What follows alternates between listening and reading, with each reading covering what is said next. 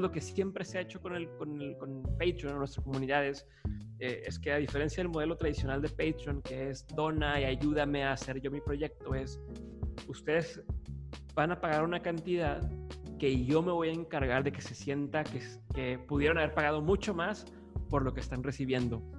Y a cambio, mi compromiso es traerles siempre a los mejores invitados a dar sesiones de mentoría.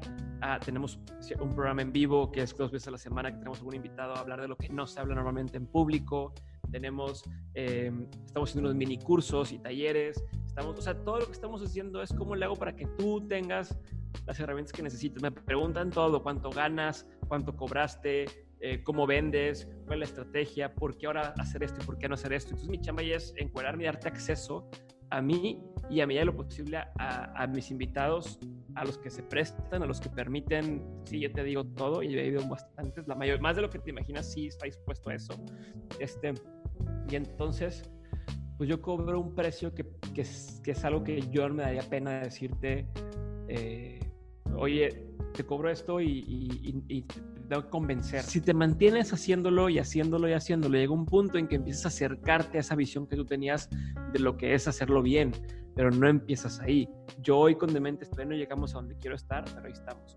O sea, pero ahí estamos en el camino, ¿no? Y vamos avanzando. Y yo creo que hoy funciona muy bien cualquier proyecto que tenga en mente no a, a, cómo lo hago yo para hacer dinero hoy o cómo lo hago yo para volverme famoso yo, sino cómo lo hago para que cierta sector, cierta audiencia, ciertas personas eh, encuentren esto útil.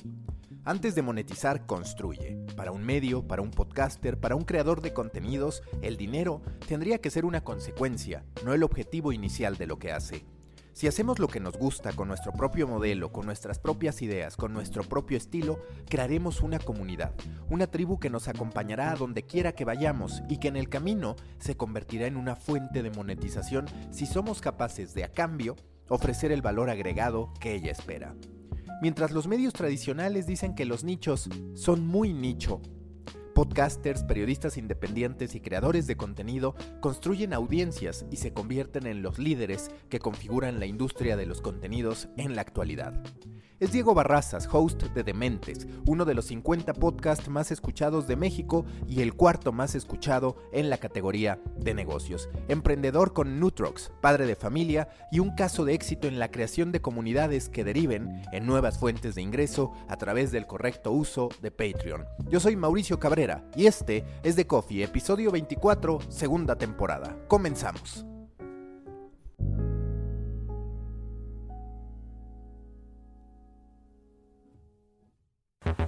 Intenso como Nación 321, ligero como BuzzFeed, cargado como el de Forma, refinado como el país. Aquí comienza The Coffee. Grandes historias para grandes storytellers. Un podcast con el sabor de Storybaker por Mauricio Cabrera. The Coffee con Diego Barrazas, creador de Dementes, podcaster muy conocido. Diego, gracias por estar en The Coffee. Te quiero preguntar, ¿Qué hacen los regios para estar conquistando el mundo del podcasting? Porque te lo digo como chilango, de pronto dices, este es regio, este es regio, este es regio. Y por supuesto, en cantidad, pues termina habiendo más gente de la Ciudad de México o de otros lugares, pero ustedes han conformado esta especie de colectivo o de comunidad que de pronto hasta envidia termina dando a quienes no somos regios. Qué raro, porque nosotros lo vemos al revés. Nosotros vemos como, como qué envidia que todos están allá en Ciudad de México, bueno, muchos están en Ciudad de México y entre todos se conocen y entre todos se refuerzan y se apoyan entre los medios y demás. Lo vimos ahora que fuimos a los Spotify Awards, como entre todos los chilangos, entre todos se saludan, independientemente de cuál, cuál medio, bueno, no sé si dice chilangos, pero todos los de Ciudad de México, eh, y acá digamos los, los, los de provincia, este, pues como nuevos, ¿no? De qué es esto y, y, por qué todos se conocen y por qué todos se saludan. Entonces, me hace, se me hace que en ese sentido no, no, no, no te la compro. Creo que, creo, creo que este, allá están pasando muchas cosas. Allá están las oficinas centrales. Se fue Acast, se fue Spotify. Están todos allá.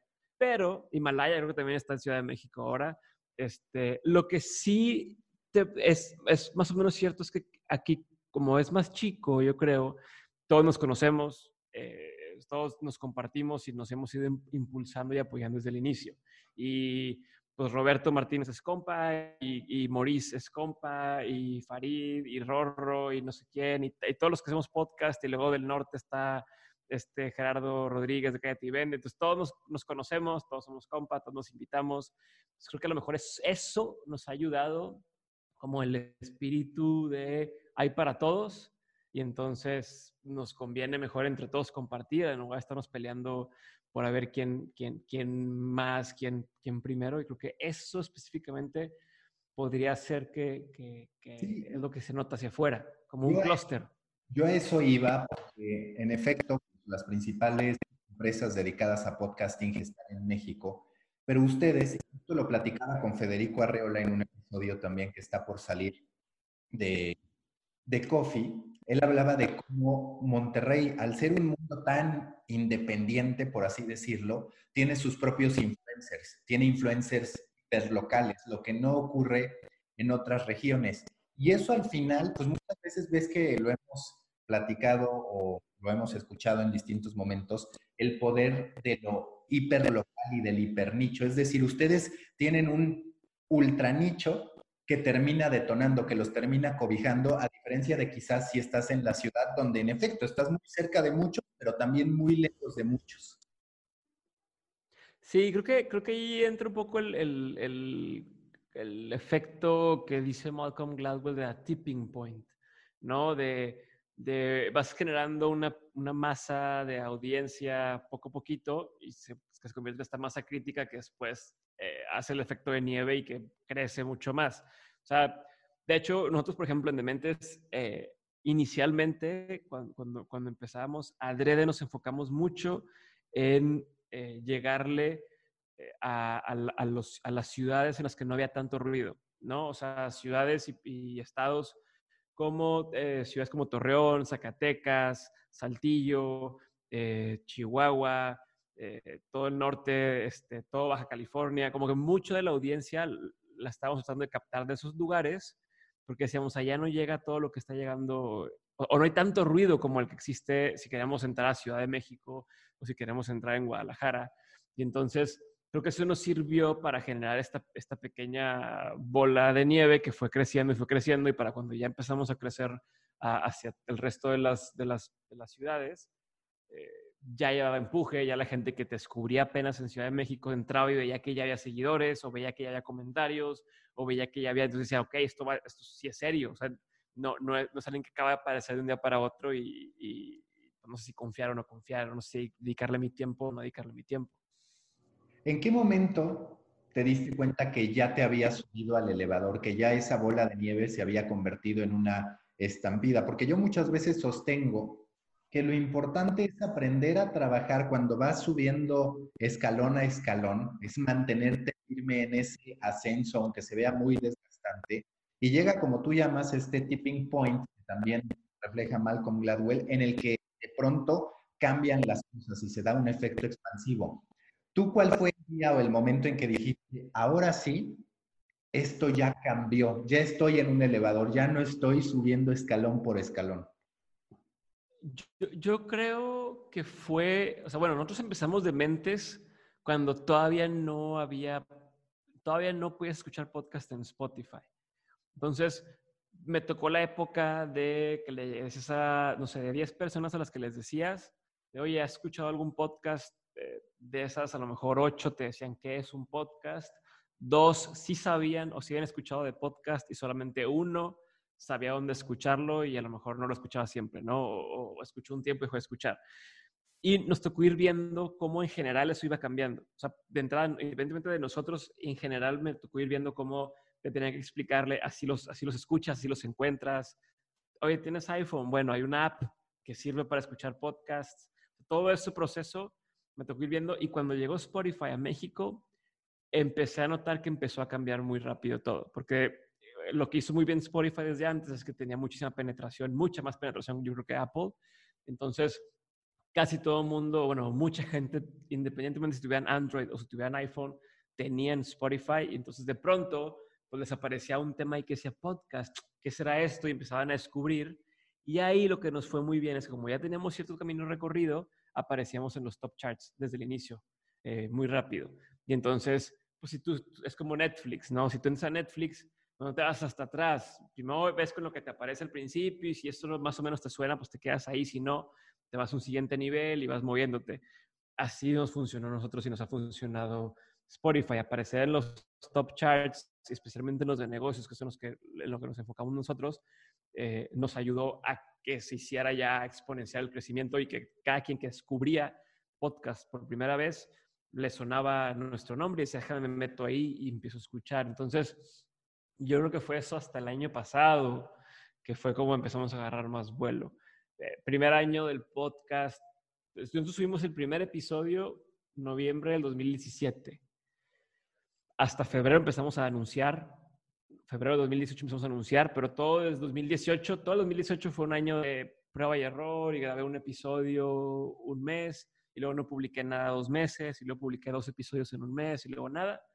Y 2019 fue el primer año que ya agarramos las cosas en serio y que empezamos a publicar todos los lunes episodio. Y creo que ahí fue donde se vio la diferencia, donde empezó solito a, escalar. No ha llegado al punto que quiero. Si comparo el mismo, o sea, si comparo el, en el ranking de negocios de Estados Unidos, si comparas cualquiera del top 5, tienen las mismas descargas por episodio que nosotros tenemos, por ejemplo, al mes. Nada más por la cantidad de audiencia que hay. O sea, el número uno de negocios en México no tiene ni tiene una fracción de las descargas que tiene por episodio el mismo podcast en Estados Unidos. Entonces, si me dices, ¿en qué momento, sentiste que ya, que ya estábamos en el elevador? Pues eh, yo creo que vamos en el teleférico, vamos así como apenas subiendo, eh, pero comparado con como queremos estar, uff, todavía, falta mucho, estamos en pañales. ¿En qué momento decidiste que querías hacer un podcast? Porque estuvo esta primera oleada comercial que se da por ahí, 2006, 2005, donde eh, aparece Dixo como el principal referente impulsado por MSN.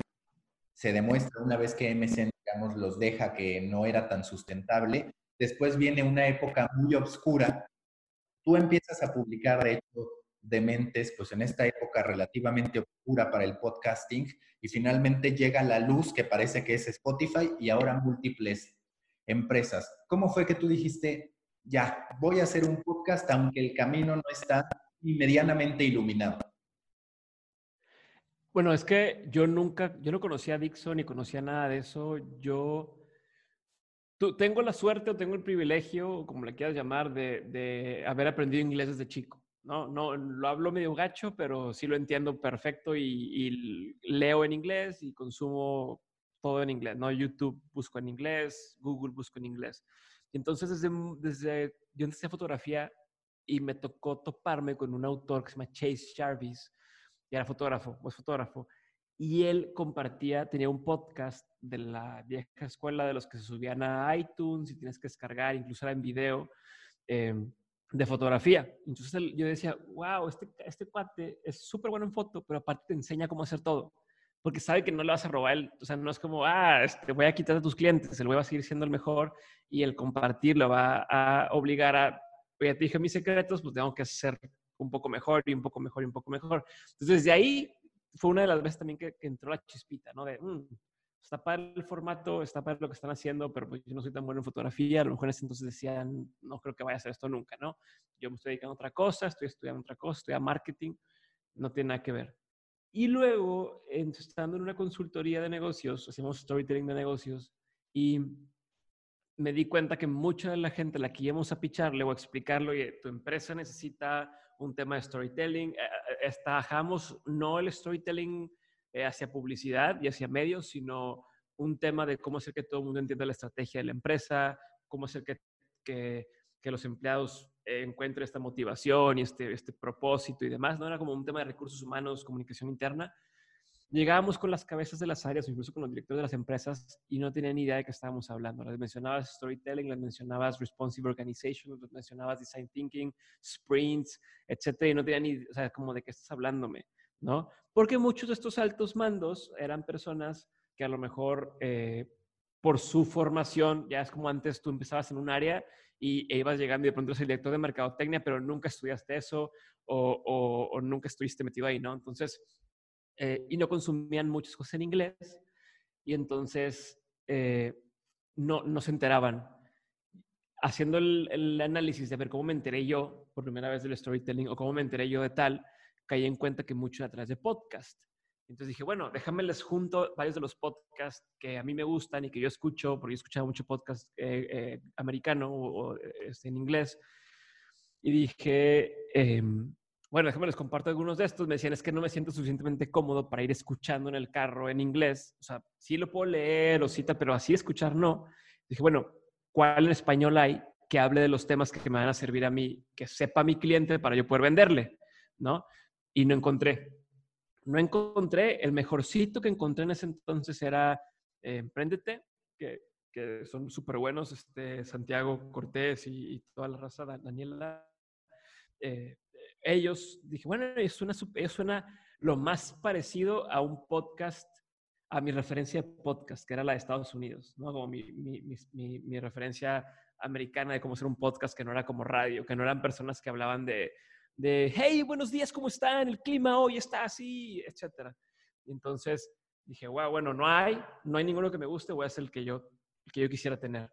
Y empezó de mentes. O sea, dije, quiero hacer el podcast que yo quisiera escuchar, el podcast que yo, eh, o sea, así como los que yo admiro y mis referencias eran obviamente Tim Ferriss, Joe Rogan, eh, James Altucher, un poquito de Lewis House. Y dije, bueno, ¿cómo hago para poder replicar lo que hizo en México y poder sentarme con la gente más chingona, conocer a las personas más interesantes y que aparte sirva como un puente entre, entre la gente que ya sabe y, los que necesitan saber, pero que a veces no saben por dónde empezar a investigar o cómo encontrar a esa gente o demás. Entonces, así empezó de mente, no tenía nada que ver con, hoy vamos a hacer un podcast que sea ultra famoso, ni, ni cómo está la industria del podcast en México, era más bien, veo eso que existe, me encanta, voy a hacerlo aquí y a ver qué pasa tarde o temprano nos iba a ir bien, ¿no? Yo no trabajaba, no, no pensaba vivir o no vivía de esto. Era mi, mi, mi hobby y mis pasatiempos que, que, que, me alimentaba el alma, por así decirlo.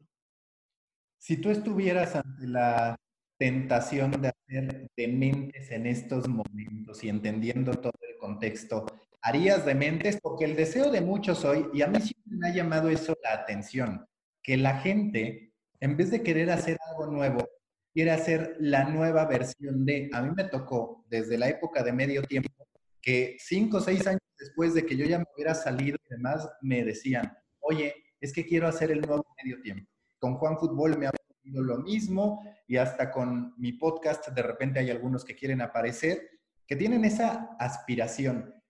Tú hoy, si estuvieras ante la posibilidad de hacer un podcast como el tuyo, entendiendo todo el contexto, harías de mentes o el momento para estos podcasts de emprendimiento, negocios y demás empieza a saturarse? ¿Cuál es tu lectura honesta a este respecto en este momento? No, sin, la verdad es que sí lo haría otra vez. O sea, no es lo mismo, a ver, lo que yo hice. Yo, yo, si te fijas, o sea, yo no inventé el hilo negro, yo, yo agarré lo que a mí me gustaba y lo hice, al, o sea, lo adecué. Oye, de este me gustan estas dos cosas, de este otro me gustan estas tres cosas, de este esto me gusta, de este otro que no tiene nada que ver, que es un canal de YouTube o que es un canal de una cuenta de Facebook o un tal, me gustan estas tres cosas, chingón, vamos a armarlo y lo voy a hacer a mi gusto. Y lo hice. Yo creo que hoy se vale, se sigue valiendo hasta para ver. Hay, hay, tantas cosas allá afuera que funcionan, que están muy padres y que no existen en español o que nadie lo ha hecho. Entonces, sí sería algo así. Yo no invitaría a que hagas, eh, en lugar de la cotorriza, la cotorreada, porque ya ahí, ya ahí es como, ok, no mames, o sea, es, muy obvio, no tiene sentido, pero a lo mejor dices, ok, a ver, voy a implementar lo que hace muy bien la cotorriza, que es ese tema de involucrar a la comunidad y de que ellos cuenten historias, pero a lo mejor lo voy a hacer de negocios. Entonces se llama el pitch y es un podcast donde la gente nos manda su historia de cómo logró levantar capital o no lo logró, o tal. Y, entonces es, el, tema de robar como un artista, ¿no? De qué es lo que te gusta y hacerlo a tu estilo, que finalmente es lo, lo, que siempre será, como, como algo a tu forma de hacer y sobre la marcha vas a ir encontrando y definiendo una voz. O sea, no, no, no esperes empezar y, y ya hacer la versión que, que, te imaginas, ¿no? Yo, yo siempre lo pensé como, a lo mejor eh, yo le tiro a estar acá arriba, empezó de mente, no sé si esto va a ser en video también, no, ¿verdad? O sea, bueno, yo, yo quiero estar a cierto nivel, eh, hoy, hoy estoy o empecé aquí abajo, avancé un poquito, eh, pero sigo sin llegar a donde yo quiero, a donde yo me imaginé estar. E incluso esa barra que yo tenía ya se hizo cada vez más alta porque ya vi lo que soy capaz de hacer hoy, ¿no? Y Ira Glass lo explica muy bien en un video donde te dice, a ver, tú empiezas hoy con una idea de quiero ser diseñador, por decirte algo. Y, y eres muy bueno siendo diseñador porque entiendes las, las bases, entiendes, tú tienes un buen gusto. A lo mejor todavía no lo puedes ejecutar como tú te imaginas, porque, porque, porque no te da la habilidad manual o técnica, pero sabes qué es lo que se va a ver bien. Si te mantienes haciéndolo y haciéndolo y haciéndolo, llega un punto en que empiezas a acercarte a esa visión que tú tenías de lo que es hacerlo bien, pero no empiezas ahí. Yo hoy con Demente estoy, no llegamos a donde quiero estar, pero ahí estamos.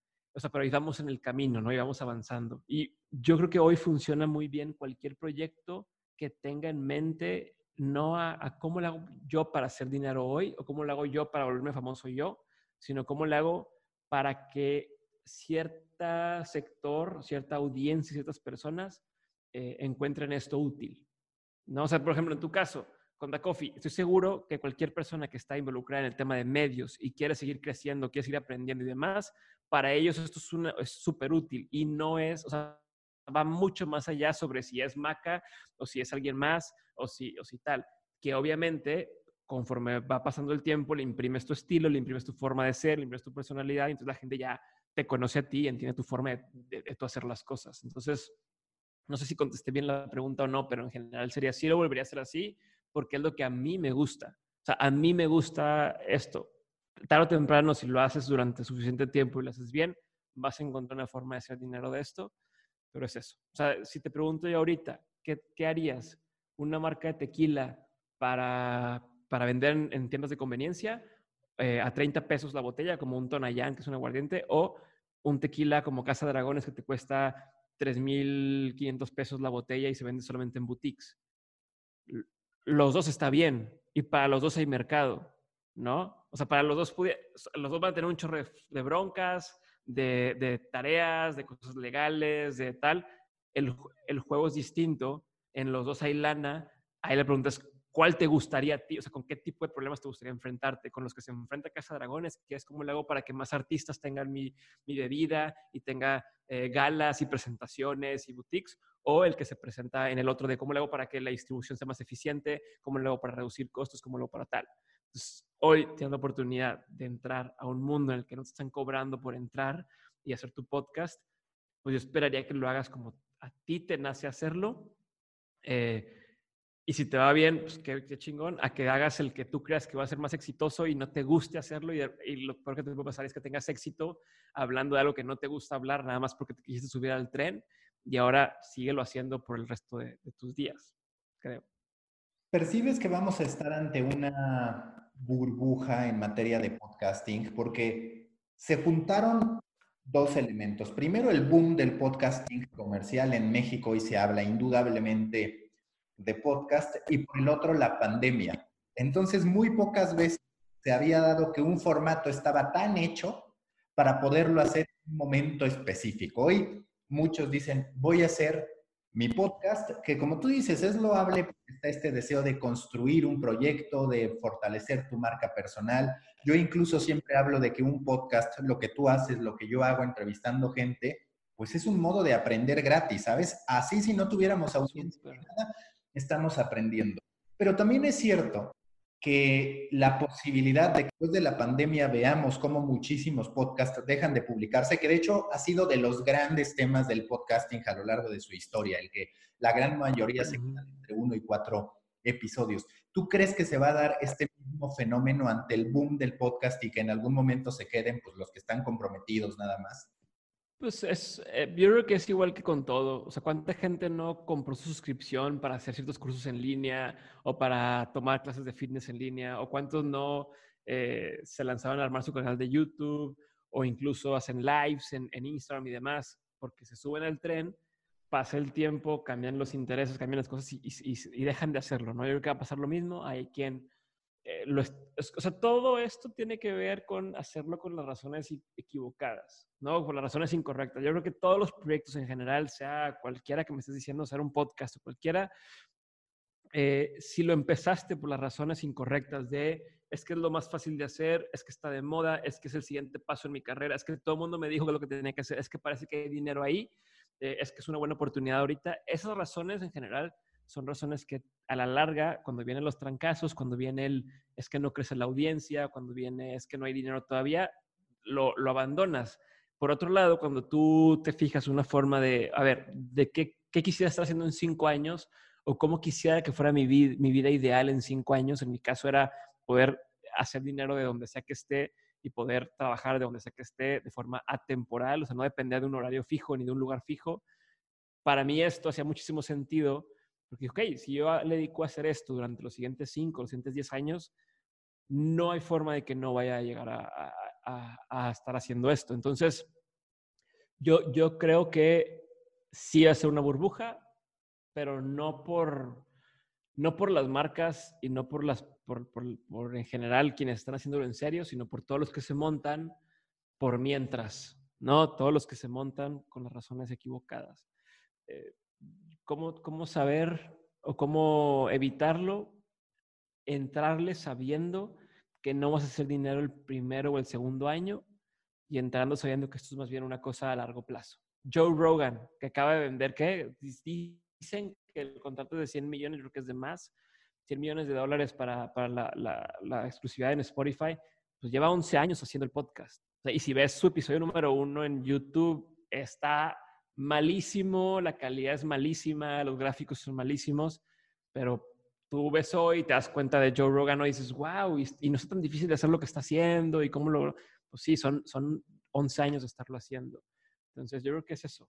Yo creo que la, la forma de evitar es quien, quien se mantenga firme de aquí en adelante lo va a hacer, lo va a hacer. No hay forma que te vaya mal. Como en YouTube, lo mismo.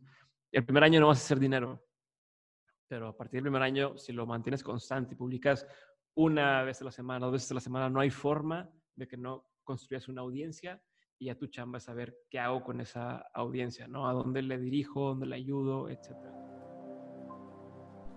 Storybakers, antes de continuar con este episodio, quiero invitarlos a suscribirse a The Muffin, el newsletter en el que semana a semana analizo las tendencias y noticias más relevantes de los medios, el marketing y la creación de contenidos. Si quieren ser parte de una comunidad de más de 3.000 periodistas, emprendedores, storytellers, creadores de contenido, marketeros y empresarios, suscríbanse a The Muffin, storybaker.co, diagonal de, guion medio muffin storybaker.co diagonal de guion medio muffin. Si se les hace más fácil, les dejo la liga en la sinopsis de este episodio. The Muffin, panquecillo rico en nutrientes para su cerebro. Un producto de Storybaker. Continuamos con The Coffee. ¿Cuál es tu perspectiva del video podcast? Porque ya Spotify está habilitando la herramienta para los podcasters a nivel mundial.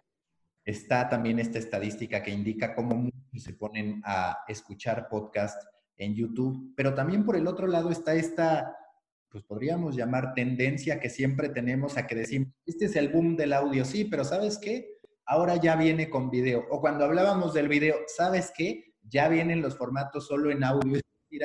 Hay una complejidad constante entre decir, ya es la época del audio, pero después se mezcla y terminan resultando todo parte de lo mismo. ¿Tú qué tan optimista eres del video podcast y en particular si en Spotify te gusta que esté?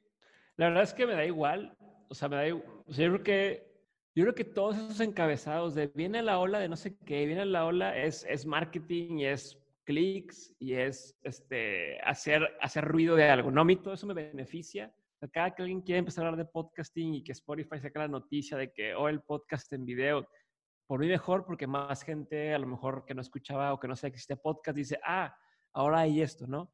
Eh, nosotros notamos cuando empezamos a subir el podcast en video a YouTube que había muchísima gente que lo veía que no escuchaba, que nunca había escuchado en, en audio. Entonces sí hay diferentes audiencias. Yo soy de, por ejemplo, yo ahorita prendo la tele y prendo YouTube. O sea, yo en la televisión pongo YouTube y me pongo a escuchar pedazos de entrevista, me pongo a escuchar este, conferencias, me pongo a escuchar eh, eh, vlogs. Eh, entonces yo creo que en general hay, un, hay una audiencia muy grande que no está siendo atendida hoy por el formato de solo audio. Hoy. ¿no? Con esto que dices con la llegada de Spotify, sí puede ser una buena, una buena forma en que nuevas personas descubran podcasts que digan, ah, pues yo estoy acostumbrado a escuchar video, a lo mejor me lanzo a, escuchar un podcast en video en Spotify, pero no sé si van a cambiar de plataforma o si sea un tema de en mi televisión, que tengo un Smart TV y tengo Spotify, a lo mejor ya puedo ver eh, podcast en, en, video. No sé, seguramente le va a meter muchísima publicidad y muchísimo, muchísima lana a, promover los Spotify. Entonces, seguramente sí va a haber un, brinco. Seguramente los primeros que digan, va, voy a entrar el compromiso y, y, lanzar y optimizar para Spotify, se van a posicionar bien y de ahí el crecimiento pues ya se vuelve más orgánico. Eh, y Spotify va a empujar, obviamente, y va a premiar a los primeros que se sumen, ¿no? Porque va a querer, oye, sí, súmate y súmate y súmate. Entonces, es una buena oportunidad, si nadie te conoce, de, de agarrar un terreno semivirgen o, o virgen en este caso. Pero yo creo que da igual, la gente tiene hábitos y quien escucha podcast en audio porque lo escucha mientras hace ejercicio y es parte de su rutina o mientras maneja, lo va a seguir escuchando así quien lo escucha en, en, video porque, ah, es que soy editor, mucha gente que edita o que hace, está editando y está viendo un video en YouTube o tiene puesto la televisión en un lado, lo va a seguir haciendo. Entonces, más bien es como, cómo nos va a permitir meternos en la rutina de alguien más. Y si eres podcaster y tienes la capacidad instalada o tienes el, tiempo o los recursos para hacer, irte a video, pruébalo, hazlo, ve si tu formato le gusta a la gente en video y a ver qué pasa. Pero tampoco me, me daría de tiros si no lo logro hacer o si todavía no logro amarrar bien un, un, workflow para hacerlo en audio, no me metería a hacerlo todavía video. O sea, ¿sí funciona video? Sí. ¿Son audiencias distintas? Sí. ¿Formas de consumo distintas? También. ¿Qué es lo que te ha dejado la experiencia haciendo podcast ya desde hace prácticamente tres años. No me refiero a lo intelectual, donde cada invitado, pues evidentemente te deja conceptos y demás que se van repitiendo y entonces se convierten en conocimiento, pero en tu disciplina, en tu modo de ver la vida, ¿qué te ha dejado estos tres años de estar grabando constantemente pláticas de una hora con personas? Yo, por ejemplo, siempre digo, es que mi mejor ejercicio de networking y de PR realmente ha ocurrido así, porque un espacio de una hora con una persona hace que sin distinción te reconozcan una vez que los vuelves a encontrar. Lo que no pasa en esos ejercicios de sí, te doy mi tarjeta de presentación y luego hablamos que es una promesa que nunca se cumple. 100%. Mira, de entrada, te voy a decir como, como eh, aprendizajes en muchas áreas. Ahí, ahí, para que te pueda servir, pero de entrada, obviamente, conocer personas, ¿no? la comunidad que se crea alrededor de esto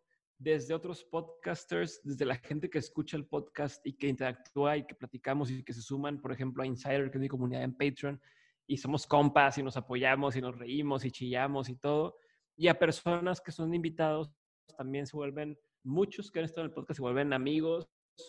Eh, desde que empezó el, el, programa y seguimos colaborando y hacemos cosas y te presento no sé quién y preséntame a tal y oye vi esta nota a lo mejor te sirve entonces de entrada a nivel de, relaciones es una cosa que no hay duda, o sea, eh, me ha, fortalecido muchísimo y he conocido gente y me ha conectado con personas que nunca me imaginé que iba a conocer, nunca imaginé que me iba a conectar y que me iba a sentar en la mesa con ellos. eso es uno. Otro, obviamente lo que dices de aprendizajes, o sea, para mí grabar el episodio es como una sesión de, terapia, todas las veces aprendo algo, ya sea que yo esté como invitado, a lo mejor mientras hablo me doy cuenta de, ah, esto no lo había razonado así, o uno está bien. Y cuando tengo invitados, lo mismo. Es, es, a lo mejor me dices algo que yo creí que sabía, pero en el momento en el que tú me lo dijiste y la forma en la que me dijiste me hizo caer un 20 que no me ha dado cuenta o tal. Entonces, eso, obviamente, si ahorita, por ejemplo, hablo atropellado, tengo mala adicción y demás, imagínate antes de empezar el podcast, era todavía peor. Entonces, también a nivel, no tiene nada que ver con lo, con lo ah, académico, pero a nivel de desarrollo, eh, me ha servido muchísimo para, para manejar mejor al público, manejar mejor la, audiencia, poder hablar mejor, poder desenvolverme mejor. Entonces, si lo quisiera hacer como puro ejercicio de, aprender a hablar, también el podcast te funciona muchísimo. Y en el tema de, hábitos y rutinas también me ha ayudado, porque a fin de cuentas, yo, por ejemplo, nosotros con Dementes grabamos cierta semana del mes y nos programamos y grabamos eh, cuatro, seis, ocho episodios en una semana. Eh, y entonces con eso tenemos carnita para dos meses de, de, contenido. Entonces nos ha servido mucho para organizarnos, para poder saber, ok, esto es cuando grabamos, esto es cuando no grabamos, entonces cuando no grabamos se le dedica tiempo a estas cosas. Yo tengo mis horarios, yo trabajo, o sea, antes de las 11 no me hace conseguir para nada y después de las 5 o 6 de la tarde tampoco existo porque estoy para mi familia todo el tiempo. Entonces, antes de las 11 hago mi ejercicio, hago mi trabajo, hago mis pendientes, pero a partir de las 11 a 4 de la tarde es cuando estoy un poquito más disponible para la gente. Y eso lo he logrado moldear por este estilo de trabajo y esta forma de hacer las cosas. Juntas no tengo, nada más con mi equipo, eh, pero son cosas que han surgido por darle prioridad al podcast y por hacerlo algo sostenible y algo rentable. Ese es el tipo de cosas que a lo mejor eh, podrían haberme dejado hacer podcast, sumado a, obviamente, el tema económico, sumado a, eh, te abren más puertas también. O sea, quieras que no, llegas a algún lugar y si te reconocen, oye, pues pásale y, y, conoce esto y conoce el otro, entonces también eso sí, sí, sí funciona. Eh, y creo que ya por ahí, creo que eso podría ser la tranquilidad mental de no tener que llegar a un trabajo que no te gusta o que te estén pedorreando, eso, es que eso se permea en todo el resto de las cosas, en todo. ¿Y cómo has manejado? Porque a todos nos llega a pasar que hay días complicados y dices, tengo que grabar un podcast, que tal vez no estás de ánimo. Digo, pasa en el trabajo también, pero aquí estás hablando de tener que estar concentrado en una plática de una hora, hora y media, dos horas, que tal vez tú le estás pasando mal. ¿Te ha tocado ese antecedente de situación tensa o que te está preocupando y de repente tener que ir a entrevistar? Nada, me pasó una vez, me ha pasado dos veces, pero como casi siempre yo controlo la agenda, justo, justo es, antes no, antes era, tú me dices que puedes grabar, donde tú me digas, cuando tú me digas, donde tú estés, yo voy. Ya hoy tenemos la capacidad de poder decir, mira, estas son las fechas de grabación, entonces esa semana toda gira alrededor de mis grabaciones. Entonces, de entrada ahí es como una especie de candado porque no hay juntas, otra cosa que me vayan a molestar, no hay, no hay nada más que yo dedicarme a seguir estudiando al invitado, prepararme para el invitado, llego, está todo montado el set, grabamos, ahora que es en línea, antes pues, montamos en un lugar, pero ahorita estamos en la oficina, llego, me siento, grabo, termino de grabar, tenemos un break reservado de una hora y media, dos horas, donde me despejo, camino, moncheo algo, siguiente grabación. Entonces es muy difícil que en esa hora y media en la que no hice nada o que ese día que fue dedicado 100% a grabar, me pase algo. Yo padezco de migrañas desde chiquito, y sí me ha llegado a pasar, o sea, me llegó dos veces de que llegué y me dio, me tenía migraña y pues ni modo, hacía darle, ya aprendí a vivir con eso. Eh, una vez así, y si hubo una grabación, es la única vez que, o sea, la, dije dos veces. La primera fue migraña que me coincidió, y, pero controlable. Este, me pongo medio sonso, pero trato de, como trato de hacer, esas son las que menos hablo yo en la grabación y más habla mi invitado, porque digo, si voy a hablar voy a decir alguna tontería. Eh, y la otra vez fue recientemente, fueron dos meses seguidos, estábamos, nos pusimos metas, unos compromisos de que queríamos lanzar ciertas cosas a ciertas fechas, y entonces estuve trabajando medio de horas medio de tiempos, o sea, dije que sí a mucho, y entonces fueron dos meses de trabajar a destiempo, trabajar a deshoras, no respetar mis horarios ni mi alimentación y demás. Y entonces teníamos una grabación y simplemente no podía concentrarme, no podía hilar las ideas antes, o sea, no, en la grabación, y la cancelé. O sea, me disculpé con la persona y le dijimos, ¿sabes qué? Perdón, pero no estamos listos, no la voy a poder tener, este, tal. O sea, se ve que iba a salir mal, o sea, que no iba a poder hilar ni siquiera las ideas y le pedí disculpas y listo. Este, fue la única vez, pero de ahí en más trato de, de, como la grabación es prioridad, todo gira alrededor de la grabación y por eso hacemos esa semana, porque no me concentro en nada más que en el invitado, porque no puedo. Antes no lo hacíamos así, te digo, y era ese, todo ese día, si tenía la grabación a las 5 de la tarde, todo ese día no podía sacarme de la cabeza que tiene la grabación y no podía dejar de pensar en eso, y entonces no era funcional nada más. Me pongo muy nervioso antes de grabar. Entonces, este, Así es como lo hemos evitado. Y ya cositas más de, hacks y cosas sería, por ejemplo, hago dieta cetogénica la mayoría del tiempo, eso se mantiene un poco más fresco en la mente. Hay ayunos intermitentes, trato de dormir siempre al menos siete horas, pero trato, o sea, siempre programo mi reloj para dormir ocho horas y media, nueve, pero eh, mi hijo se levanta antes, entonces al menos siete horas, y tomo nutrópicos, eh, que son suplementos para, te ayudan a estar más concentrado, más energía, etcétera. Entonces, eso, eso sí es como un extra que siempre hago, ¿no? Estar bien hidratado y demás. Y de hecho yo como te conocí fue con un episodio en el que hablabas de los nutrópicos con, no recuerdo el nombre del especialista, pero ya de ahí fue que me quedé clavado y terminé escuchando tu podcast. ¿Cómo ha sido evolucionando tu comunidad? Es decir, ¿en qué momento tú dices, ahora sí estoy listo para lanzar insiders, para abrir mi Patreon? ¿Cómo encuentras también el precio justo? Que ese es siempre un dilema, porque aparte me parece que en México estamos llenos de esta idea de que si yo cobro está bien, pero si otros cobran, empiezas a decir, es que él ya está cobrando por esto y demás. ¿En qué momento tú dijiste, sí estoy listo, vamos a hacer esto y vamos a entregar estos beneficios que, vaya, muchos de los que escuchan ya conocen los beneficios, pero digamos son estratégicos para así dar un valor adicional a lo que podrías dar de manera gratuita?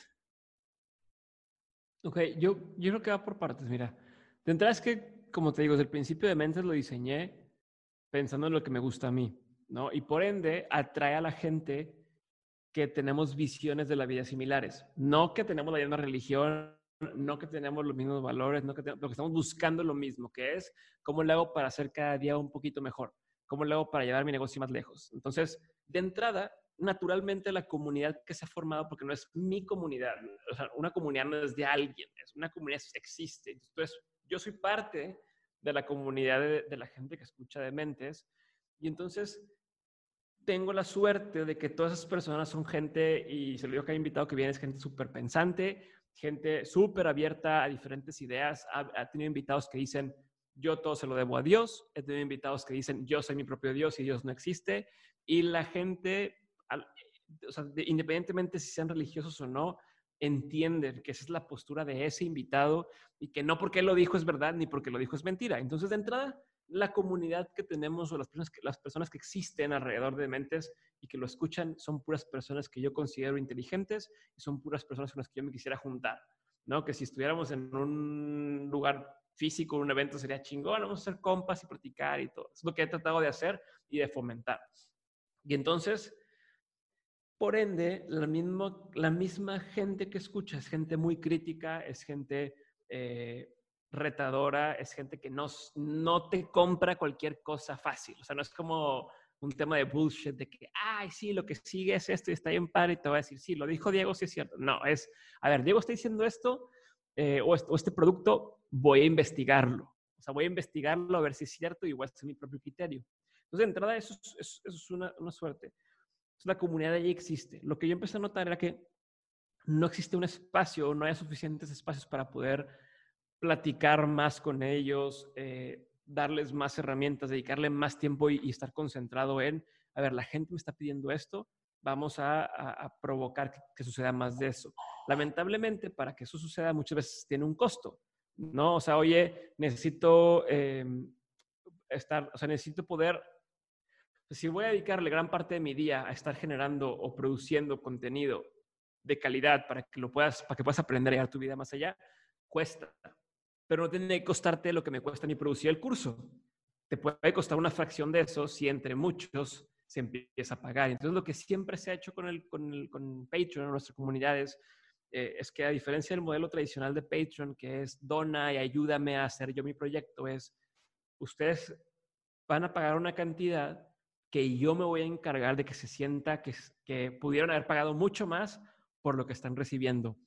Y a cambio, mi compromiso es traerles siempre a los mejores invitados a dar sesiones de mentoría. tenemos un programa en vivo que es dos veces a la semana que tenemos algún invitado a hablar de lo que no se habla normalmente en público.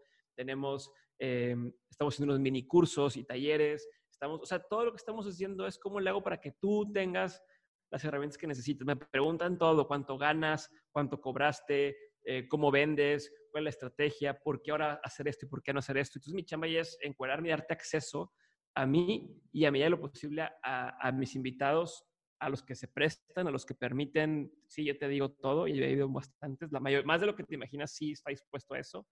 Este, y entonces, pues yo cobro un precio que que es, que es algo que yo me daría pena decirte, eh, oye, te cobro esto y, te tengo que convencer, ¿no? Porque luego pasa, pues cuesta esto, pero es que sí vale la pena, o sea, es que de verdad, mira, no, yo te cuesta esto y, no tengo que justificar y tú mismo te vas a dar cuenta que sí lo vale. Eh, y el día, y, todos los que están en Patreon, en Insider, que es la, así se llama la comunidad, todos los que son parte de Insider saben que el día que lo que están pagando sienten que no vale lo que están recibiendo, me lo van a decir. Y entonces, eh, también, digo, ya entrando más en estrategia y demás, hemos hecho un modelo en el que, y como todos mis cursos en línea, el que entra primero y el que le apuesta a ciegas paga menos y conforme más te tardas en entrar, o sea, el que entre, por ejemplo, a finales de este año, hoy, cuesta 15 dólares al mes la membresía. Probablemente en un par de meses va a estar en 20 dólares y luego va a estar en 25 dólares y el juego el siguiente año va a estar en 40 dólares para los que apenas se quieran sumar. Eh, el resto se quedan apadrinados con ese precio y pagan el mismo precio hasta que decidan dejar de pagar. Eh, y esto porque pues es, un poco de beneficio o, beneficiar a quien dijo, yo me, le apuesto contigo y me la juego contigo y vamos a ciegas y juntos hemos ido construyendo lo que es hoy. El que llega el siguiente año ya tiene un año de contenido ahí. O sea, ya tiene un año de contenido que puede estar, o sea, de, no de contenido, como de, clases de educación a la que puede accesar. cuesta más. Eh, pero bueno, eh, entonces en general, eh, y decidí hacerlo cuando ya creí que era suficiente, cuando ya la gente me lo pedía lo suficiente como para que valiera la pena dedicar eso, porque es un esfuerzo, o sea, es un esfuerzo, es, tenemos un equipo de trabajo que se dedica 100% a estar haciendo para Patreon, em, y si tienes tres personas ahí, tú como quiera les debes lo que le prometiste, pero nada más tienes tres personas, la motivación no es tanta. Si tienes, ahorita tenemos 200 personas, por ejemplo. O sea, ya ya es una cantidad de personas que, que de entrada no, los, no puedes hacer güey a todo mundo. O sea, tú solo tienes ese, ese de que no, o sea, no, no me voy a poder hacer menso. Tienes tres personas, como que sí, como que no. Y también ya se vuelve un ingreso importante como para tener también el, o sea, como de este lado, viéndolo como creador, ya es motivante decir, oye, no es lo mismo si te va a cobrar un dólar para convencerte, te va a cobrar 15 dólares. Cada una persona que entra es igual de emocionante porque es, oye, es una persona más se creyó y es una persona más que, perdón, se la pila y es una persona más que eh, te, va, te va a retar y va, va, a hacer que la comunidad se fortalezca más, que es parte de lo que tenemos en nuestro Patreon. No es un tema nada más unilateral, entre todos se organizan para hacer cosas chidas y ha, ha ido funcionando muy bien. ¿Cuál es el mindset que se debe tener? Y ya lo platicabas antes, ¿no? Donde de pronto el pensamiento es, es que si yo comparto esto ya no me pagarían por eso. Y sin embargo, pues hay cualquier cantidad de casos que demuestran que tú entre más compartas, más cerca estás también de poder lograr una transacción, porque se ha construido una relación de confianza. Pero tú, digamos, ¿cómo intentas equilibrar eso? ¿Cómo intentas manejar esta parte de, ok, yo ya te di una serie de esfuerzos gratuitos para ti, llega el momento en que tú reconozcas ese trabajo o te sumes a esta oferta adicional que yo te voy a estar haciendo? Yo creo que es que es, el tema. Si tú lo estás buscando como, como reconóceme, o sea, dame gracias pagándome, o sea, agradeceme que te he dado episodios gratis y entonces paga. O sea, eso, eso sucede mucho en YouTube, por ejemplo. El formato de la membresía de YouTube es, tú pagas tanto al mes y tienes acceso a calcamonías, o sea, a GIFs y a stickers especiales. Es de no, man, o sea, porque pues, eh, estoy dando dinero por, por apoyarte, por donativo, pero es poca la gente, y más en México, eh, que dice, chinga, yo voy a pagar 5 dólares o 10 dólares al mes para que todos lo, disfruten, pues no, ¿verdad? En cambio, tú lo que ofreces acá, o, el mindset es de conveniencia. O sea, si hay mucha gente dispuesta a pagar, oye, yo por 15 dólares al mes estoy, resolviendo mis dudas sin tener que averiguar, porque toda la información existe, toda la información está en Internet pero sin tener que averiguar y sin tener que saber, es como decir, por ejemplo, hay personas que me dicen, quiero empezar un newsletter. ¿Con cuál empezaste tú o con cuál me recomiendas que empiece yo con este presupuesto para poder hacerlo bien? Ah, bueno, pues está este, pues es el que yo he visto, es el que usamos todos, el que tal. A, que tengas que tú investigar y ver, ok, hay 100 diferentes servidores de servicios para hacer newsletter y hay tantos precios, hay tantas cosas y este me dice esto, este me dice esto, este me dice esto. No, a ver, no, yo quiero saber cómo tú le hiciste. Eso si tú pagaste 15 dólares, te estás ahorrando, o sea, eso, en un mes, te estás ahorrando el, lo, hubieras gastado más en tiempo y en recursos por averiguar y por probar y por ver diferentes opciones de newsletter para poder hacer el tuyo. Entonces, es un, ese es nada más un ejemplo de cómo podría ser, porque luego tenemos invitados y entonces es, a ver, tú puedes sentar a escuchar una mentoría de esta persona, eh, te costaría tanto, pero aquí te está costando 15 dólares una sesión, bueno, el mes, ¿no? Que incluye muchas sesiones con mucha gente, estás pagando 15 dólares por estar con esta persona y poder preguntarle a Maca, oye Maca, ¿tú qué opinas de esta cosa?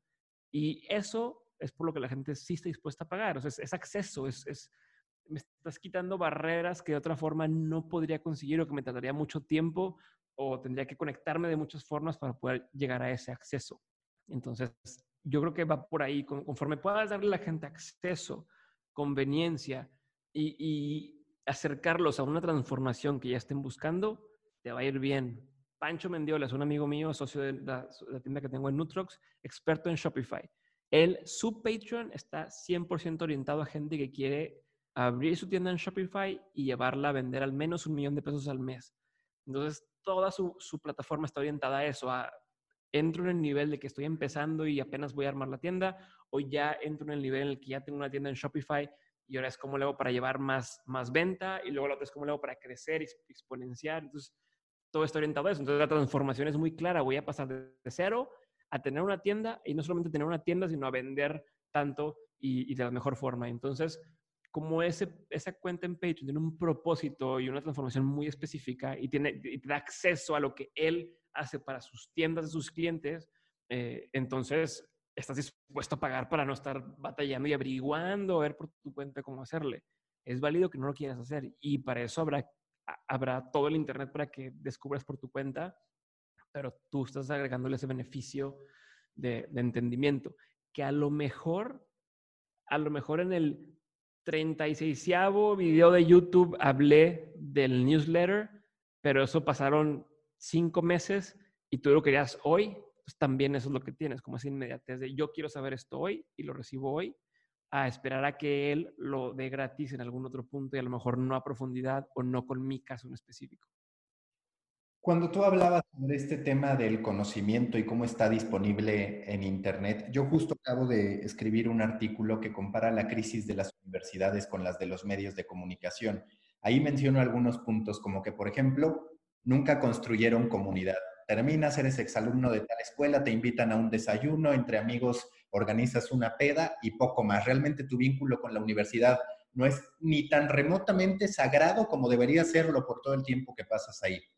En segunda, se convirtieron en un intermediario que ni siquiera te garantiza al mejor profesor, porque es posible que, como tú dices, por 15 dólares puedas hablar con alguien que hoy está mucho mejor posicionado en lo que hace que el maestro que les va a dar clases. Para ti, ¿dónde va a estar? No les pagan bien. Eh, sí, ese es el gran punto, que por eso también lo comparaba con los periodistas. A los periodistas no les pagan bien, cabrón. Si no te pagan bien y no haces el contenido que te gusta, ¿qué haces ahí? Mejor sáltate ese punto. Pero hablando de la academia, ¿para ti qué viene a ese respecto con las universidades, ya no a nivel mundial, sino a nivel Latinoamérica, donde todavía el atraso es mayor? Yo creo que, es que yo creo que en general falta muchísimo para que dejen de existir las universidades porque, a ver, hay dos, hay dos, una cosa es aprender y otra cosa es el tema de enseñar. Y también es para qué está hecha la universidad. La universidad está hecha para que tú puedas decir, yo vengo de esta universidad.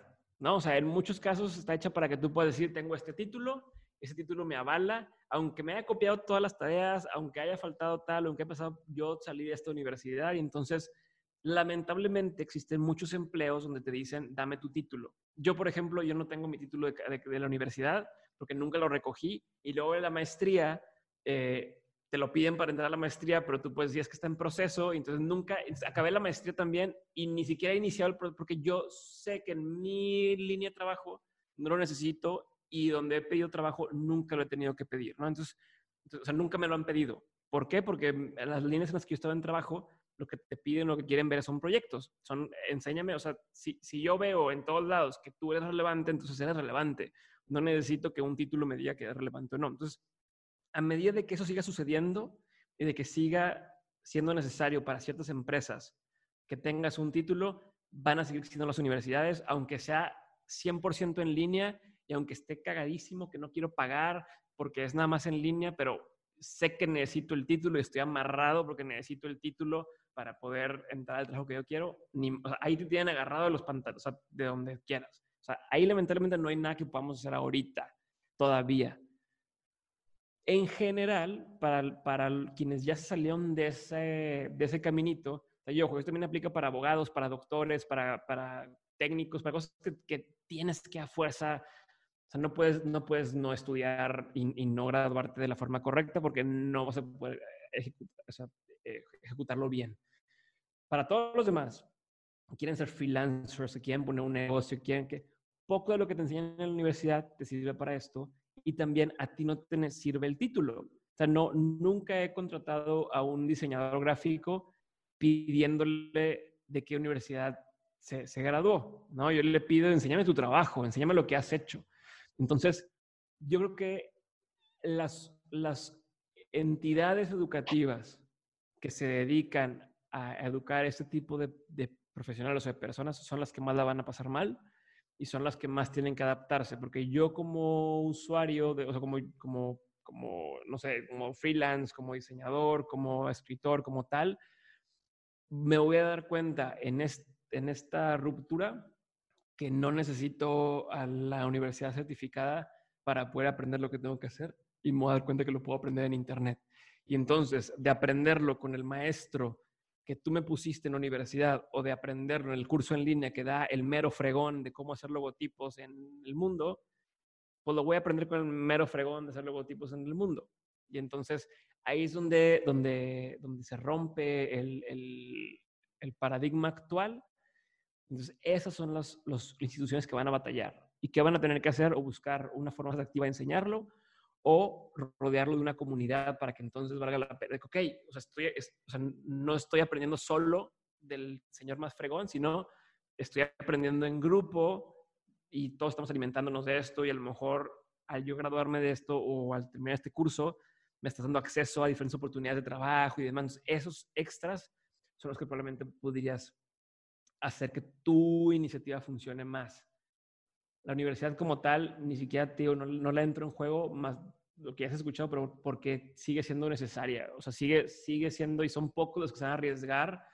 Si, oye, quiero trabajar en el despacho más fregón a, de abogados, a autoestudiar leyes, no va a pasar. Y el que necesite para entrar al trabajo el título de estudiar marketing, lo va a seguir, lo va a seguir pagando, lamentablemente. Entonces, yo creo que ahí es chamba de los que estamos de este lado y que ya nos graduamos y que nos toca contratar, dejar de premiar y favorecer el título por encima de las habilidades demostradas o demostrables que tiene el, el individuo, habilidades y actitudes. ¿Y tú qué tanto te has encontrado con eso? Porque la verdad es que yo le he dedicado mucho pensamiento a cómo el llamado y privilegio, a mí ese término no necesariamente me gusta mucho, pero es un hecho que cuando tú ves qué tipo de personas, qué tipo de emprendedores son los que logran levantar recursos. Casi siempre son personas que estudiaron en Estados Unidos, casi siempre son personas que de algún modo coincidieron con gente o los papás coincidieron con gente de los fondos de inversión. Tú que has estado tan involucrado con gente de emprendimiento y grandes casos, ¿Te parece que es evidente que todavía tenemos mucho que combatir en eso para que de verdad hablemos de esta democracia? Porque como tú dices, tal vez en la parte creativa ya se han ido abriendo las avenidas de, oye, tú diseñas bien, te voy a contratar independientemente de si saliste de la Ibero o de cualquier universidad que nadie conozca, no me importa. Pero todavía el emprendimiento parece estar bastante sujeto a la clase social y a la situación de la que llegas, incluso más que al proyecto, a la idea que puedas yo creo que, yo creo que está combinado. O sea, a ver, está este, este romanticismo de eh, deja la universidad y no estudias porque, ah, Mark Zuckerberg no estudió o no sé quién no estudió. Pero se nos olvida que todos esos cuates eh, vienen de familias, o sea, no, no, no, no, se no, no dejó la universidad pública, dejó Stanford, el otro dejó Harvard, el otro dejó, o sea, y, y vienen de familias donde tienen un colchón. O sea, lamentablemente sí es relevante porque si, si a ver, ¿cómo quieres que tome un riesgo si yo no sé si voy a comer mañana o no?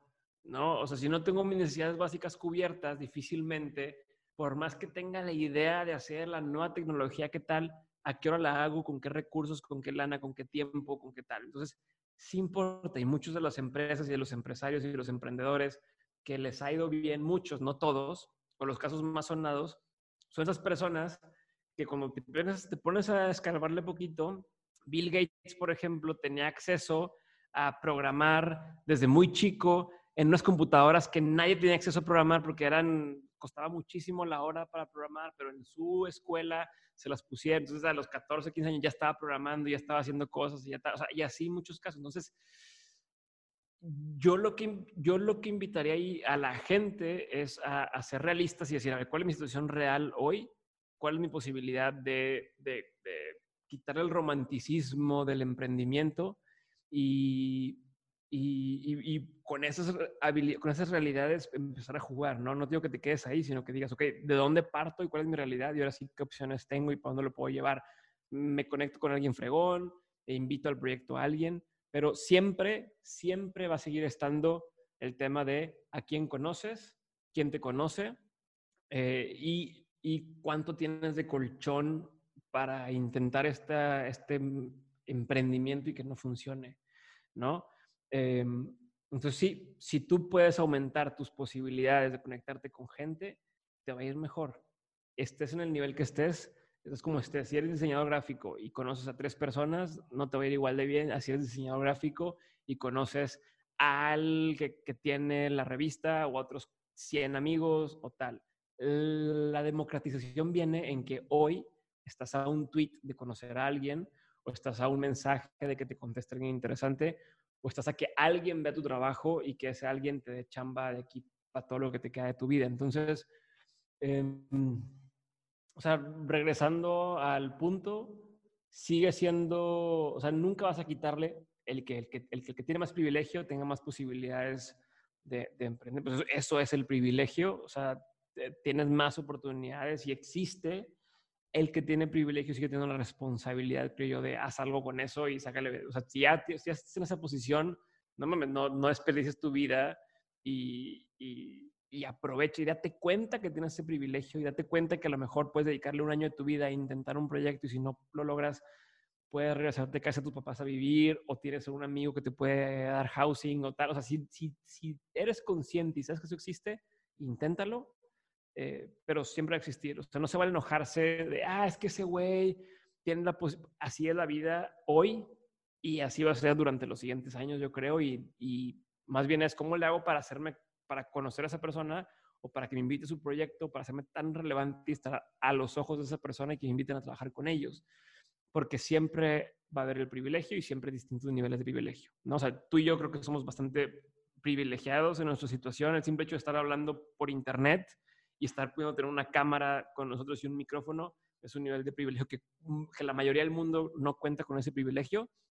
Eh, pero también tú puedes decir, ay, no, pues es que Slim tiene tanto dinero más que, pues sí, güey, pero, ¿sabes? Hay tanta gente atrás que no lo tiene. Entonces, en lugar de preocuparte por los que tienen más o por los que tienen eh, menos, aunque suene feo, es yo qué puedo hacer desde mi trinchera para ayudar o para, o para tanto crecer como, porque luego también esta gente, y perdón, pero a lo mejor es esta gente que, no, es que estoy haciendo este emprendimiento social para ayudar a otros, pero dices, güey, todavía no logras hacer que te mantenga a ti tu emprendimiento social y estás tratando de, ayudar.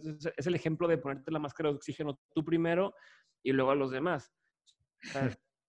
yo desde mi trinchera busco que, que la gente que trabaje conmigo tenga muy buen sueldo, tenga muy buena calidad de vida, esté muy bien, pero yo no puedo solucionar la vida a todo el mundo y sería tonto querer hacerlo, eh, creo, o sería desgastante querer hacerlo si todavía no encuentro la forma de, yo sobrevivir y ahora sí hacer que todo el mundo sobreviva o, a donde yo pueda ir creciendo eh, este, esta onda de impacto, este, este, este como sí, como pues esta onda de impacto. Ya hablamos de una parte de tu negocio que es la de la comunidad que se ha construido con Insider, con tus estrategias en Patreon y demás. Ahora hablemos de la otra fase, de la otra parte de tu negocio, que es la monetización directamente de tu podcast. Algún día compartiste en el grupo que, en el que estamos de distintos podcasters en WhatsApp tu estrategia de limitar el número de anunciantes, vaya, de intentar construir tus propias reglas que sean más positivas para ti que lo que hoy ofrece el mercado. ¿Cómo ha sido madurando esas... y para el anunciante. Para la industria, claro, sí, que es uno de los grandes problemas. Históricamente hemos aceptado a nivel contenido, deja tú si es podcast o no, que los clientes pongan el precio y hasta que nos digan qué hacer, aunque nuestro margen de utilidad se reduzca. ¿Qué has hecho en este respecto para decirle a las marcas, ok, sí trabajo, pero así, de esta forma? la pregunta fue, ¿qué he hecho para hacerlo así? ¿Qué reglas, digamos, qué bases has constituido para acordar sí o no trabajar con una marca? Aunque de entrada nosotros nos, nunca entramos o no quisimos encajar en el modelo de influencer, ¿no? Que el modelo de influencer es este de Can, de dime qué, qué anunciar y yo lo anuncio, ¿no? Obviamente hay quien se pone sus, sus, sus limitantes y dice esto sí, esto no, pero es me pagas por anunciarte en una historia y luego mañana me paga el siguiente por anunciar en una historia y el siguiente otra semana. Entonces están persiguiendo eh, o, o, o, sea, tú agárrate cualquier influencer un mes. Influencer, obviamente hay, hay niveles también, ¿verdad? Pero agárrate el, el influencer promedio mexicano y en un mes a lo mejor tienen 20 marcas distintas. Entonces, para el anunciante, ¿cómo eso va a ser, cómo eso va a ser beneficioso si se vuelve una cosa más de todo el ruido? se vuelve a hacer este, este modelo de en la televisión que tienes miles de anuncios y lo voy a cambiar cuando no me interese, me interese verlo. Eh, y, para, para el influencer, pues tampoco le conviene porque entonces la mitad del tiempo está buscando nuevos, nuevos este, eh, anunciantes y la gente ya sabe que este pelado todo el tiempo está dando anuncios, y entonces a lo mejor yo lo, lo, empecé a ver porque me daba risa o porque me daba curiosidad su vida, y ahora su vida es un comercial, y, y, y yo ya sé que son, los peores son cuando no, cuando tratan de hacerlo despistado, y dicen, no mames, o sea, sabemos que es un comercial y sabemos que el influencer le están pagando por hacer esto, ¿no?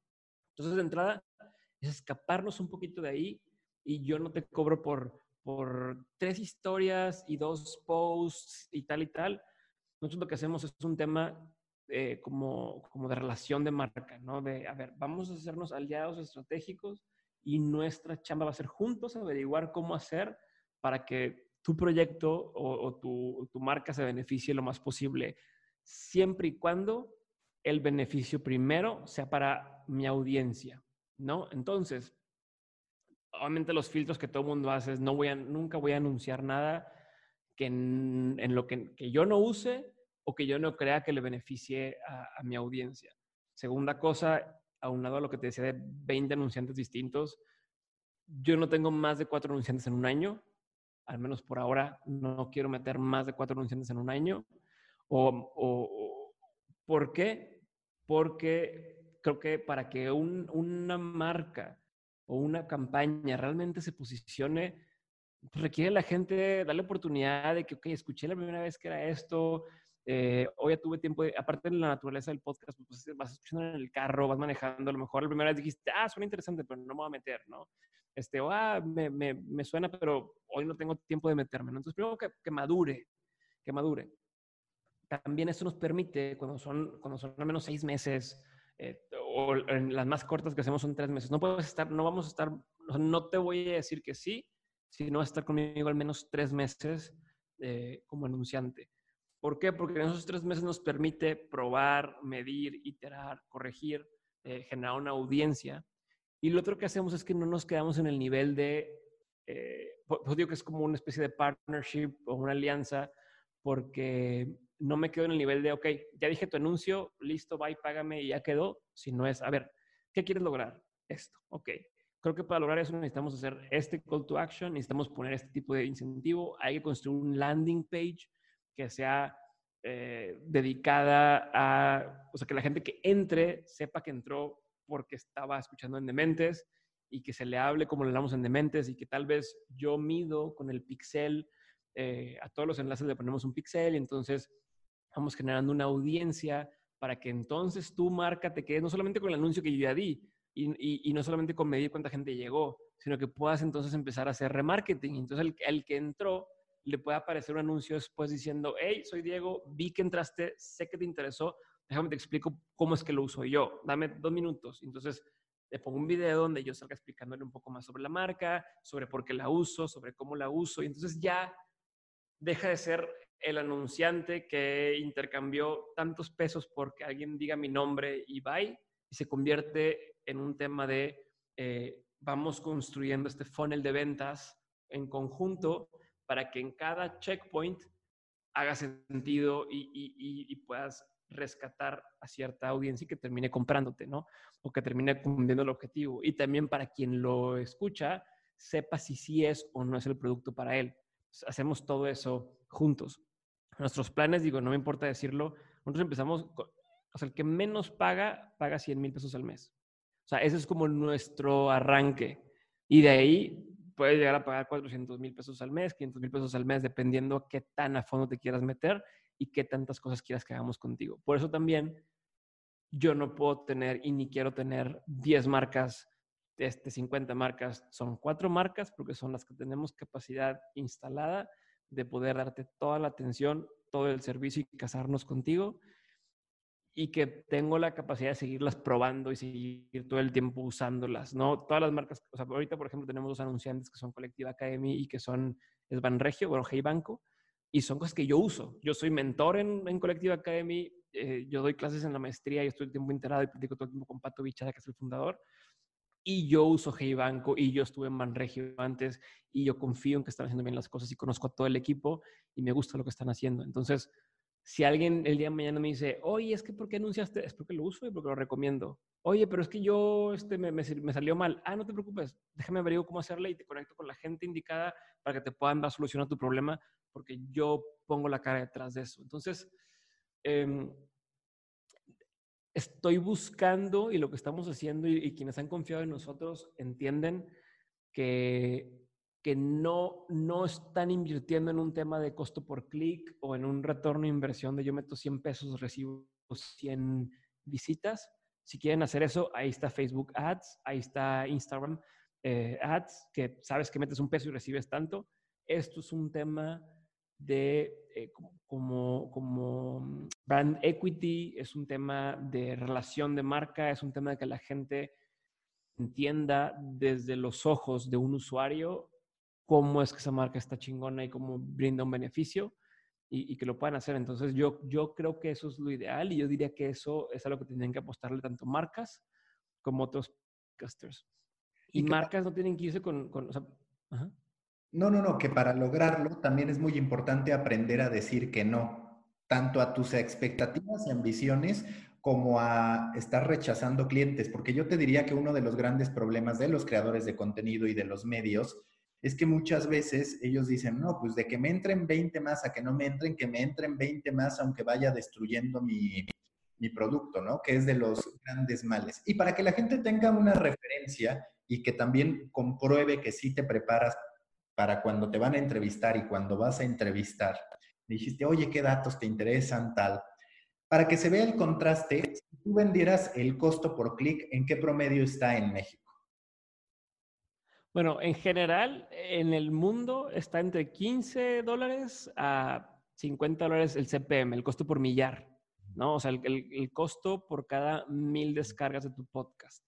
Y te digo que está entre 15 y 50 dólares porque ahí pues, tú pones el precio. No es lo mismo que yo venda seguros y que me quiera anunciar en el podcast de seguros, o sea, que es un podcast que te habla de tips para escoger el mejor seguro y, cómo este, aprovechar al máximo tu seguro de vida, a que me anuncien el podcast de comedia que le llega a todo el mundo, ¿no? Entonces, obviamente, si tú eres un asegurador, te quieres anunciar en el podcast de seguros y aunque tenga menos audiencia, puedes pagar más porque es puro, puro prospecto calificado, por así decirlo. Entonces, el rango está en eso.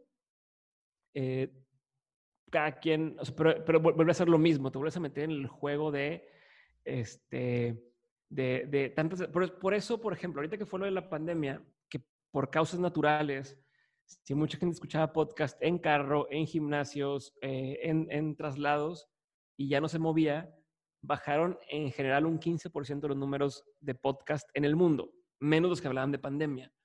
Eh, ahí es donde muchos estaban entrando medio en pánico porque sus números estaban directamente relacionados a cuántas descargas tienes al mes o cuántas descargas tienes por episodio. Como nosotros no lo manejamos así, no pasa nada. O sea, no te, no te metes en la carrera de, de es, esta, es esta carrera hacia abajo, de a ver que yo te puedo dejar más barato mi, mi, mi, costo por millar que el de al lado. Y no, yo te puedo dejar un poco más barato, un poco más barato, y entonces sí vas valiendo queso. Es mejor eh, plantear la persona, te estoy sentando, o la gente que escucha el podcast, o que, que te va a escuchar es gente que decidió conscientemente por la naturaleza del podcast, abrir su aplicación de podcasting, seleccionar la aplicación, seleccionar el episodio y escuchó o sea, y lo acompañaste en el carro, lo acompañaste mientras hacía el hacer, lo acompañaste en tal, te escuchó todo ese tiempo, es más probable que, sí lo haya escuchado completo y es más probable que vaya a convertir hasta 4.4 veces más la gente eh, que escucha un podcast toma acción al producto que promueve el host que los medios tradicionales, porque el medio tradicional es un medio de interrupción, es un medio de, hey, te grito lo más fuerte posible para que vengas a verme. En el podcast no. Entonces, eh, eso es lo que está en la industria, 15, 50, por, o sea, en 15 dólares a 50 dólares por millar. Pero yo otra vez los invito a que no se metan en ese, en ese juego. ¿Alguna vez a medida lo posible no En materia de conversión, que, ahí sí, que si alguna vez has aceptado algo en materia de conversión con esto de te doy un código, ve allá, que de hecho Spotify ya también está probando con habilitar ligas directas hacia esa conversión. Tú has hecho algunos ejercicios de este tipo y obviamente también ahí cuidar que no se hunda todavía más que el CPM, ¿no? O que te lo castiguen porque es de me mandaste cinco como si no tuvieran valor cuando al final puede tener un valor significativo. No lo he hecho con, con no lo hago, amén, no cobro de esa forma. Yo lo, lo he probado y funciona bien con mis nutrópicos. O sea, nuestra marca se llama Nutrox, vendemos suplementos en, los primeros podcasts, cuando todavía no metía anunciantes, yo decía, oigan, tienen un código de descuento, usen el código de mentes y tienen un 20% de descuento en Nutrox. Y puedo medir, o sea, cuánto vendíamos mes a mes que, llegaban a través del podcast. Con los anunciantes, eh, si, les, si hacemos un código en especial, o sea, un, yo doy un enlace en audio y doy otro enlace en, en, YouTube y doy otro enlace. Si llego a compartir algo de ellos en redes, que de hecho, por ejemplo, nunca, nunca vendemos las redes, las redes es como un extra, un adicional, este, o en el newsletter, ahí pongo un código, pero esos códigos no son, o sea, no, no tengo ningún trato con ellos de tanto descargas, tanta comisión, más bien lo hago para yo poder medir, oye, a ver, a través de podcast estamos llevando tanta audiencia, a través de esto llevamos tanta audiencia, a través de YouTube tanta audiencia, entonces de esos cuántos convirtieron, entonces nos sirve para hacer nuestras medidas nosotros y también con el anunciante, ir, viendo cuál, cuál canal funcionó mejor, cuál call to action mencionó mejor, funcionó mejor, pero ahorita no he querido hacer eso eh, porque no, no es, o sea, a ver, a lo mejor lo que no sabes y que no saben muchos es que yo dije, no voy a meter ni un solo anunciante en mente los primeros dos o tres años. ¿Por qué? Porque queremos encontrar nuestra voz. Entonces, a pesar de que sí tenemos propuestas y sí acercaba gente, decía, ver, ¿qué hacer este, esta, no sé, te, pago tanto por anunciarnos o tal? Dije que no durante dos años y medio porque queríamos encontrar la voz, encontrar quién realmente era la audiencia, qué tipo de cosas realmente les interesaban, eh, consolidar un formato, consolidar una audiencia y tener un poder de apalancamiento para que hoy que ya empezamos, o sea, este fue el primer año que realmente empezamos a meter pauta, a meter a, anunciantes, eh, ya tenemos el, el, ¿cómo se dice? Como el, el, poder, si se puede llamar así, en la, en la, negociación de decir, a ver, esto es lo que somos, esto es lo que estamos haciendo, es lo que te podemos ofrecer, cuesta tanto. Oye, pero es que no, ah, bueno, ahí hay otras cosas que puedes meterte y ahí puedes meterte a Programmatic y puedes meterte a Facebook Ads y Instagram y puedes aparecer en Google Ads y puedes hacer lo que tú quieras, pero si quieres que que mi audiencia, o sea, bien, la audiencia del podcast te escuche, esto te cuesta. Y tú ya definirás si vale la pena o no. Porque es lo mismo, a ver, estar en el Super Bowl. Obviamente no, no vale la pena, es una estupidez estar en el Super Bowl. Pero ¿qué quieres hacer? Pues, ¿Quieres que tu jefe diga que padre? ¿O que el dueño de la empresa diga wow? ¿O quieres que la acción, los accionistas digan, ah, somos suficientemente fuertes? Pero para vender no sirve. Porque tú para vender necesitas estar enfrente de la persona que va a comprar, cuando va a comprar o cuando quiere comprar. Y, sale mucho más barato hacerlo a través de ciertas audiencias específicas. Entonces, más o menos es, un, es una mezcla el, podcast de esos dos. Estar en un podcast te da el tema de brand equity, o sea, de decir, ok, eh, eh, la, audiencia me va a conocer y va a saber quién soy, me da la oportunidad de tener un poquito más de tiempo en sus oídos, pero también puedes medir el, el clic, o sea, puedes medir cuánta gente está convirtiendo. Entonces es una combinación muy padre, pero que es a mediano y largo plazo, no es de un día para otro. Hoy día, ¿cuántas descargas tiene por episodio de Mentes? Estamos, eh, no, no, metí por episodio, pero por ejemplo, por mes tenemos alrededor de 400 mil descargas por mes.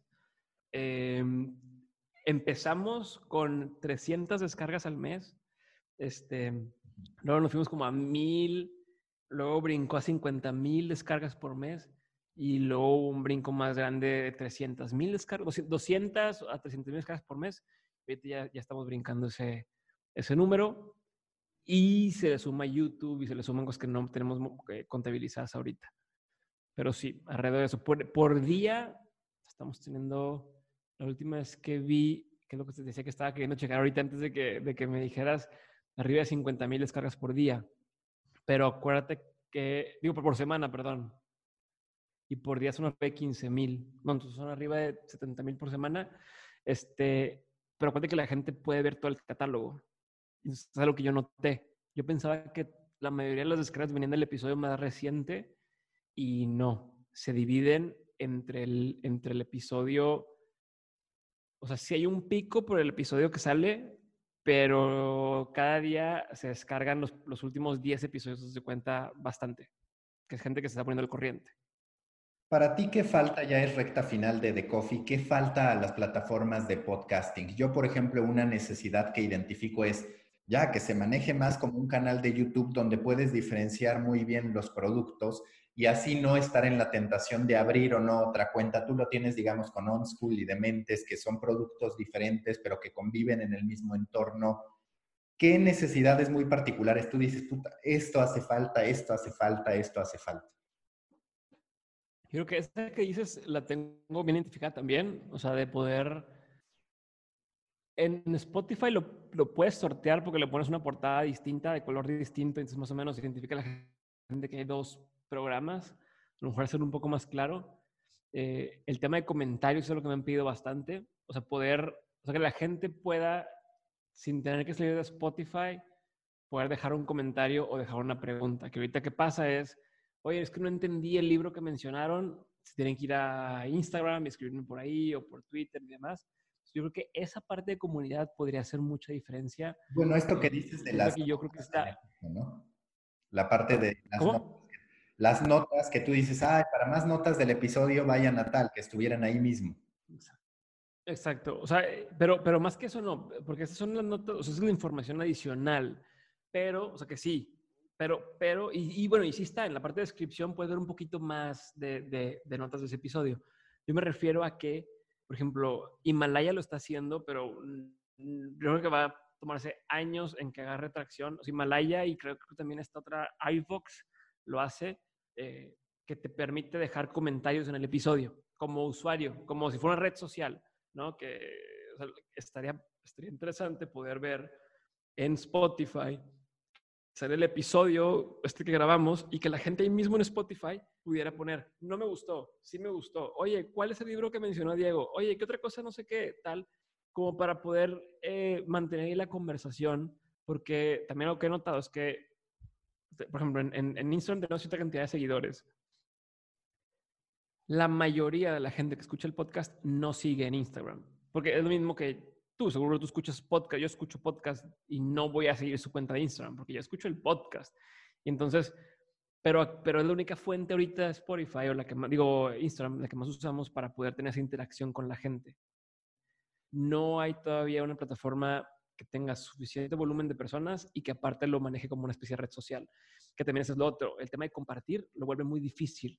Eh, o sea, yo puedo darle un pantallazo a un artículo que me gustó o puedo mandarlo rápido por WhatsApp y demás. Y acá todavía no puedo hacer para que yo pueda mandarte este pedacito de audio que me gustó.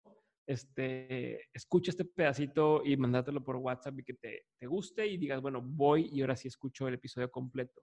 Hay algunas apps que lo están empezando a pilotear y hacer, pero todavía no ha pasado con éxito. Yo creo que tendría que ser Spotify, porque es el más grande en, la TAM, de, aventarse el, el, el, feature e intentar hacerlo. Digo, Himalaya lo hace, una parte de lo del comentario, pero Himalaya dudo que en poco tiempo sea tan grande aquí como lo es en China. Últimas preguntas. ¿Qué no te ha funcionado? O sea, ¿qué proyecto tú dijiste, esto la va a romper y terminó siendo un fracaso? ¿Relacionado con el podcast? Sí, con el podcast. Ideas que a lo largo del tiempo se te hayan ocurrido y no funcionaran. Mira, yo creo que una que nos pasa a todos es, voy a traer a este invitado y de seguro es donde que van a subir los números un chorro de descargas. Y no pasa.